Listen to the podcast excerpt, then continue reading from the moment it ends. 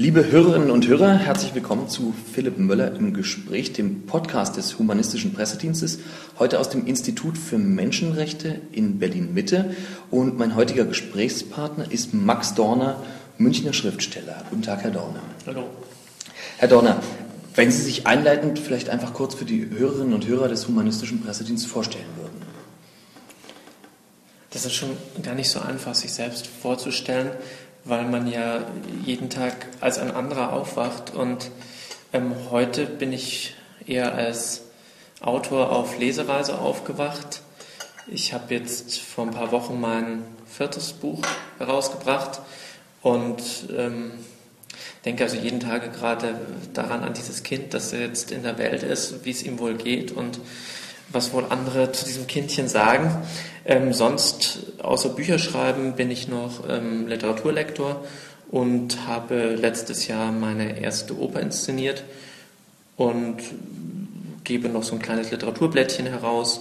Und sonst besteht mein Tag hauptsächlich ähm, aus, aus dem Fenster schauen. Und ich schaue also in München aus dem Fenster an meiner Wohnung auf eine Straßenkreuzung und das ist so mein mein Kiez im Westend. Und also das würde ich momentan so als meine Hauptbeschäftigung betrachten. Ja, da sitzt, da sitzt ein Vollblut-Münchner und ein echter Berliner hier am Tisch. Ähm, Herr Donner, wieso, das war so meine Frage, die ich mir gestellt habe, geben Sie eine Lesung im Institut für Menschenrechte. Wo ist die Schnittstelle aus dem, was Sie schreiben und dem Thema Menschenrechte?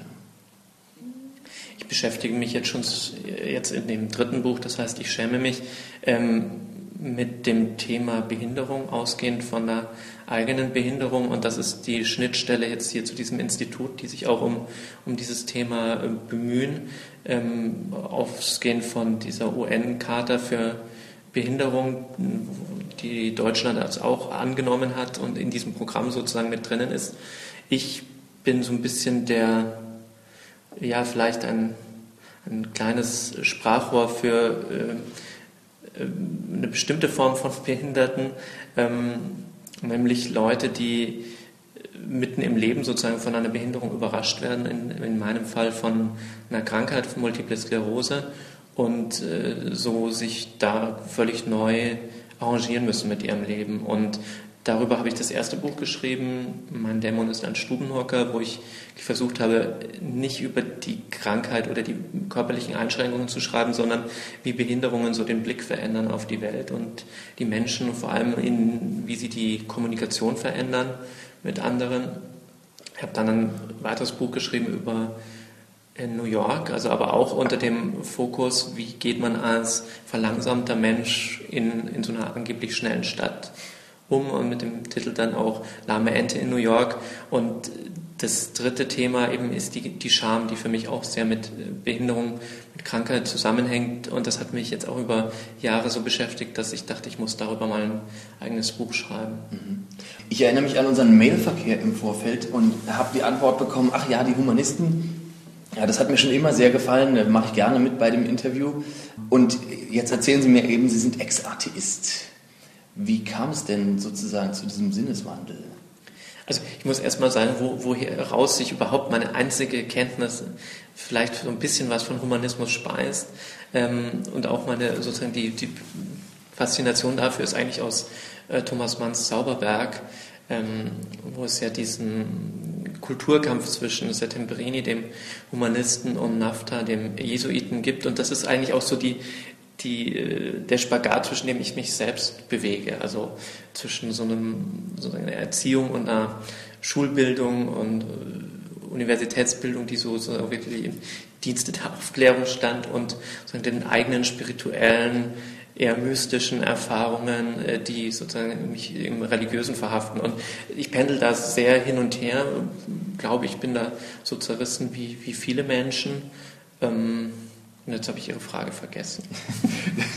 Meine Frage war letztlich nur, wie ist es zu dem Sinneswandel gekommen, vom, ja, vom Atheisten sozusagen zum Gläubigen zu werden? Was hat Sie davon überzeugt, dass es doch einen Gott geben muss?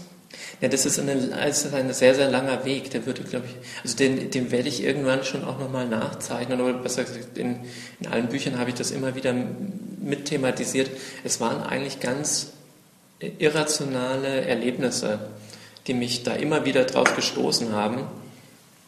Ähm, was dann kulminierte darin, dass ich wirklich aus heiterem Himmel, also auch für mich heiteren Himmel und auch für meine Mitwelt sehr heiteren Himmel eine Pilgerreise gemacht habe. Mhm. Also wirklich eigentlich ohne sozusagen religiöses Fundament, sondern nur wusste, ich muss das jetzt machen und habe das dann auch gemacht von Stuttgart nach Rom und habe natürlich auf diesem Weg sehr viel Erfahrungen, Erlebnisse gesammelt und ähm, dann ist es wieder verschüttet gegangen oder völlig weg und dann, dann kommt wieder irgendwie was oder ich lerne Menschen kennen und momentan beschäftige ich mich sehr intensiv mit Heiligen. Zum einen, weil ich ein Buch über Bayern schreibe und natürlich da das Thema Katholizismus ganz prägend ist. Ähm, zum anderen, weil ich einen Roman schreibe über einen Heiligen, äh, eine Heilige heute, der aber genauso diese Ambivalenz haben wird, nämlich dass am Schluss offen bleibt, ob das jetzt also man kann es das lesen, dass die, dass die Protagonistin eine Heilige ist. Dafür gibt es sozusagen Indizien und man kann äh, es auch so lesen, dass es eine äh, Scharlatanin ist, eine mhm. Staplerin. Und ich möchte es nicht, äh, sozusagen als Autor werde ich es nicht äh, irgendwie forcieren, wie man das liest, sondern es wird, ich versuche einfach nur es zu beschreiben. Und ich glaube, es geht ja in, in, in beiden Fällen nur darum, wie man, wie man Zeichen liest. Also Zeichen, die, die man sozusagen am, am Wegrand ähm, findet, ob man sie liest und in, in welcher Richtung man sie liest. Also das ist für mich als Schriftsteller immer das Thema. Okay.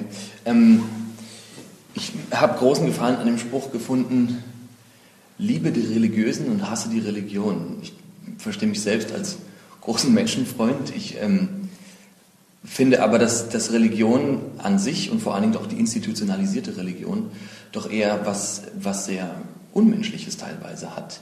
Ähm, wo sehen Sie den Unterschied zwischen einer eigenen Religiosität und einer institutionalisierten und politisierten Religion? Ja, ich habe ähm, Dramaturgie studiert an der Theaterakademie und also mein Herz schlägt sehr, sehr fürs Theater und für die Oper. Und diese Institution ist natürlich für mich, ist es eine, ich betrachte es als, als Inszenierung aber im, im positiven Sinne Inszenierung, wie ich auch gerne ins Theater gehe und mir Inszenierungen anschaue. Aber so ist auch für mich die katholische Kirche, hat einen unglaublichen Fundus an Bildern, an, ähm, ja, an, an, an Raumanordnungen, und, ähm, die mich sehr, sehr bewegen und mich vor allem immer sehr bewegt, die, die lange Geschichte, die diese Dinge haben und die Universalität. Also zu wissen, dass so ein Gottesdienst egal wo auf der Welt jetzt ganz ähnlich zelebriert wird, hat für mich so eine unglaubliche Kraft. Also das hat, es ist jetzt keine Begründung fürs Religiöse oder es ist nur eine Begründung für die, für die Macht dieser, dieser Formen. Mhm. Diese, die Macht, die, die diese Form ja teilweise auch ausstrahlt, führt heutzutage dazu, dass ähm, die katholische Kirche sich offensichtlich übers Gesetz hinwegsetzen kann und ähm, ja, sexuellen Missbrauch nicht zur Anzeige bringen muss. Wie stehen Sie in solchen Themen? Wo, wo sehen Sie sozusagen als, als religiös gläubiger Mensch auch diesen Widerspruch zwischen den eigentlichen Lehren der Kirche und dem, wie es gelebt wird? Ja, der Widerspruch äh, beginnt natürlich in, in der Menschlichkeit der Protagonisten. Ähm, dass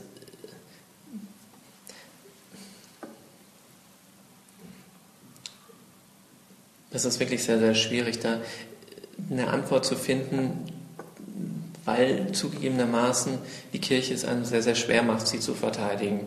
Also gerade die katholische Kirche, ähm, gerade in diesen Fällen oder im Bereich, Bereich äh, Sexualmoral, im Bereich ähm, sozusagen Machtausübung im, im Säkularen, ähm, da, da, fällt es mir auch sehr, sehr schwer, das zu, ja, oder ich fühle mich da immer in so eine Rolle gedrängt, dass ich jetzt die, das verteidigen muss, sondern nur weil ich mich dazu bekenne. Mhm. Und natürlich kann man, äh, muss man versuchen, da so, so, differenziert wie möglich mit sich selbst auch umzugehen. Ähm,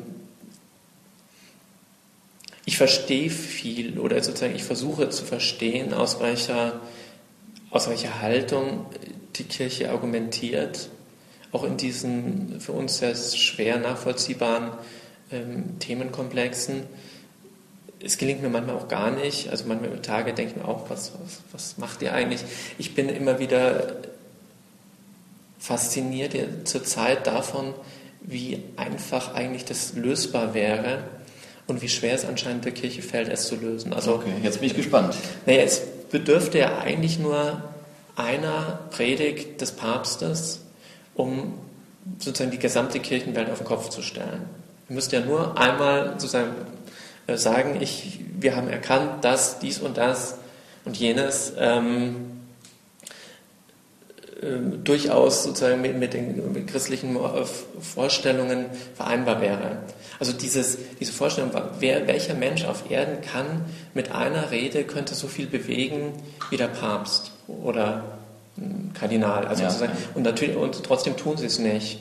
Ähm, das finde ich äh, einfach sehr, sehr spannend und diesen, diesen unglaublichen Druck, der da ja auch, also den spüren die ja, sonst würden sie sich ja nicht so ver, verbarrikadieren. Mhm. Und ähm, das interessiert mich einfach jetzt eher aus künstlerisch-literarischen oder Theater-Gesichtspunkten, ähm, finde ich das unglaublich spannend, was da passiert auch. Und, und damit fasziniert es mich auch, das muss ich offen zugeben. Okay. Ja, das verstehe ich. Es, ist nur, es gibt ja diesen schönen Satz, wer Kunst, Philosophie und Wissenschaft hat, der braucht keine Religion. Und ähm, also ich zum Beispiel bewege mich hauptsächlich unter Menschen, gerade auch jetzt beruflich, die davon ausgehen, dass es im Universum mit rechten Dingen zugeht. Und dass es weder von Göttern noch von Geistern spukt und dass kein Mensch in der Lage ist, sich über die Naturgesetze hinwegzusetzen. Und trotzdem oder vielleicht gerade deswegen sind wir ähm, dabei, eine, ja, eine Ethik zu formulieren, die uns ein friedliches Zusammenleben im Diesseits ermöglicht. Leisten Ihre Bücher da einen Beitrag für solch ein friedliches Zusammenleben im Diesseits? Ich würde es mir wünschen. Natürlich geht es für mich primär darum, ähm, Worte zu finden für schwierig zu beschreiben. Das also jetzt immer das über das, wie spricht man über das Thema Behinderung, wie spricht man über das Thema Scham, über das Thema Krankheit, Sterben und ähm, merke ja, dass sozusagen ganz viel der Probleme, die wir haben, diese Verkrampfungen kommen zustande, weil ähm, es immer wieder ums Wegschauen geht oder, und ums Hinschauen und ums Schweigen oder ums Sprechen über bestimmte Dinge. Also insofern habe ich einen sehr ähm, absolut aufklärerischen Grundimpetus meines Schreibens und das ist mir auch ganz, ganz wichtig. Auf der anderen Seite gibt es natürlich die, sozusagen diese, diese dunkle Seite des Menschseins, ähm, wo, wo sehr viel im Schatten ist, wo sich sehr viel im Schatten bewegt und die Kunst war schon immer und die Literatur eine, eine Form, diese, diese diffuse Seite der Existenz auch in Bilder zu fassen oder in Geschichten zu fassen. Und ähm, auch das Irrationale. Und da würde ich Ihnen sofort auch widersprechen, weil ich ähm, sozusagen an das Irrationale genauso glaube wie an das Rationale. Also das, ist, das würde ich, äh, das heißt nicht, dass es Geister geben muss, aber sozusagen allein die Vorstellung, dass es Geister geben könnte, ist schon was Irrationales und sozusagen die, wenn man seine eigene Existenz anschaut, ist die so voller, voller irrationaler Entscheidungen, dass man das sozusagen mit einrechnen muss. Also deswegen ist für mich äh, da sozusagen genug Raum für auch ähm, Gott oder was auch immer für, für Sonderexistenzen noch, weil, weil diese Welt an sich schon ähm, ja überhaupt nicht begreifbar ist. Und ähm, ja alle Versuche, sie wissenschaftlich irgendwie zu fassen, ähm, ja immer sozusagen unter Laborbedingungen nur stattfinden können, aber ein Labor ist eben nicht das Leben. Und ich habe das jetzt sozusagen an allen Themen, mit denen ich mich sehr intensiv beschäftigt habe, gespürt, dass die wissenschaftlichen Erklärungsmuster sehr, sehr kurz greifen. Okay. Also jetzt beispielsweise beim Thema Scham gibt es auch eine ganze Literatur, das ist so aus dem psychologischen äh, Fachbereich. Und ich habe aber trotzdem den Eindruck, es ist ihnen überhaupt nicht gelungen, diesem Phänomen überhaupt irgendwie näher zu kommen. Mhm. Ich glaube auch nicht, dass man mit psychologischen Versuchsanordnungen überhaupt diesem Thema näher kommt. Ich glaube, man kommt ihm eher literarisch, künstlerisch durch das Finden von Bildern oder von Geschichten näher. Okay. Gut, äh, jetzt haben Sie gesagt, im, im Anschluss an, unseren, an, unser Gespräch kommt ähm, der katholische Pressedienst vorbei und der evangelische Pressedienst. Freuen Sie sich auf die Interviews? Ja, ähm, ich freue mich grundsätzlich über äh, jeden Menschen oder, oder mich sozusagen auseinanderzusetzen. Ich habe zu bestimmten Dingen habe ich was zu sagen und zu ganz, ganz vielen anderen Dingen habe ich zuzuhören und habe Fragen zu stellen. Insofern bin ich da immer gespannt. Ich bin äh, überhaupt kein Vertreter sozusagen von irgendeinem Dogmatismus. Ähm, das kann ich mir sozusagen als Schriftsteller schon gar nicht leisten. Also ich muss. Ja, deswegen wundert es mich, dass Sie sich als religiös verstehen, aber trotzdem kein Dogmatiker sind. Ja, ich versuche manchmal den, den Dogmatiker zu spielen und das gelingt mir ganz, ganz schlecht. Ähm, ich kann, glaube ich, ich könnte ganz gut so eine Priesterrolle spielen, aber merke dann immer, das sind nicht meine Worte. Also sozusagen, wenn ich das nachkaue, ähm, was sozusagen jetzt äh, studierter ähm, Priester sagen würde, das ist aus meinem Mund nicht echt. Okay. Gehen Sie davon aus, dass es eine einzige unumstößliche Wahrheit gibt? Nein. Okay, super. Max Dorner, ganz, ganz herzlichen Dank fürs Gespräch. Liebe Hörerinnen und Hörer, das war Philipp Möller im Gespräch mit Max Dorner aus dem Institut für Menschenrechte in Berlin Mitte. Vielen Dank fürs Zuhören und bis zum nächsten Mal.